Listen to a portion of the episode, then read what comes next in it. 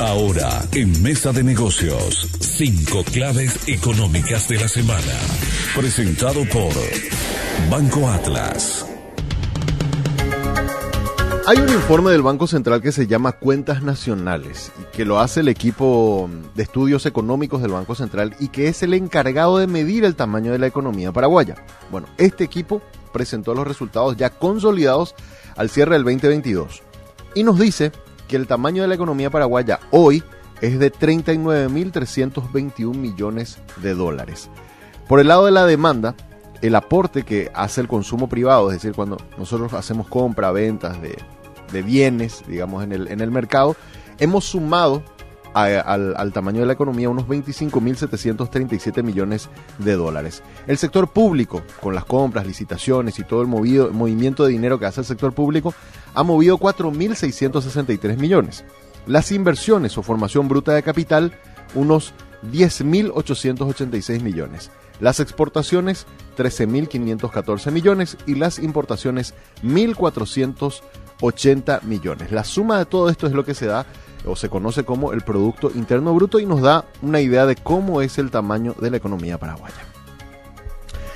Bolivia será miembro pleno del Mercosur. Bolivia quedó oficialmente incorporada esta semana al bloque del Mercado Común del Sur, lo que conocemos como el Mercosur, aunque resta que se formalicen algunos eh, algunas cuestiones normativas del bloque, el gobierno de Luis Arce, el gobierno boliviano, ya podrá participar de la cumbre de mandatarios que se va a realizar en los próximos días en Brasil con el cartel de ser miembro pleno ya del, Mercosur. Una definición que al presidente andino le reporta un éxito económico, eh, pero también político y que abre mejores posibilidades para la región. Arce, el presidente de Bolivia, destacó que esto es un hecho histórico para su país, eh, que fuera aceptado como miembro pleno del Mercosur después de que se sorteó el último escollo que faltaba, que era la aceptación de la, eh, del Senado de Brasil, que eso finalmente pasó esta semana. El presidente del Banco Central del Paraguay, Carlos Carballo, en compañía de su equipo técnico de estudios económicos, tuvo esta semana una reunión con analistas de la agencia calificadora internacional Standard Poor's este encuentro formó parte del proceso anual de evaluación de la calificación crediticia de Paraguay, que hay que recordar, la Standard Poor's tiene una calificación o asigna una calificación a Paraguay de W con tendencia estable. Es un paso antes de ser triple B, que ahí seríamos un país en grado de inversión que se espera ya hace unos varios años se pueda dar esa, esa situación. Paraguay ha demostrado, según este informe que hicieron estos técnicos internacionales, ha demostrado una eh, resistencia notable en los últimos años a situaciones como fue, por ejemplo, la crisis de la pandemia o situaciones climáticas, y esta habilidad para superar adversidades le ha permitido a Paraguay mantener su calificación de riesgo. Esto es lo que han dicho estos técnicos.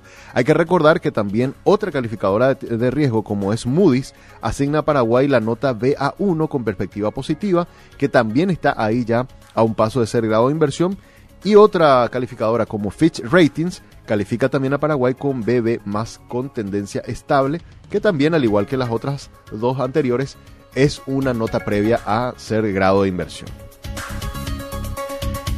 Inyección importante de dinero desde el sector público. Desde el jueves 14 el gobierno va a iniciar el pago de sueldos y aguinaldos para funcionarios del sector público, incluyendo jubilados también y a los eh, adultos mayores. En total van a ser unas 647 mil personas que van a ser beneficiadas y esto va a significar un aporte a la economía de, de 546 millones de dólares. Se estima que unos 76 mil funcionarios administrativos van a ser beneficiados no solamente con el pago de su, de su aguinaldo, sino también con el salario de forma simultánea. Y por último, les contamos que los precios internacionales del petróleo han disminuido y se han ubicado por debajo de los 90 dólares por barril en el caso del petróleo, resultado de esfuerzos diplomáticos para evitar un, un, aumento de la, del conflicto en Medio Oriente. Sin embargo, se mantiene también la incertidumbre en cuanto a los recortes de los suministros que están haciendo los países productores para los próximos meses. En cuanto a cómo están los commodities agrícolas, también los informes señalan que los precios internacionales del maíz y el trigo han disminuido, mientras que los precios de la soja han aumentado. Banco Atlas presentó cinco claves económicas de la semana en Mesa de Negocios.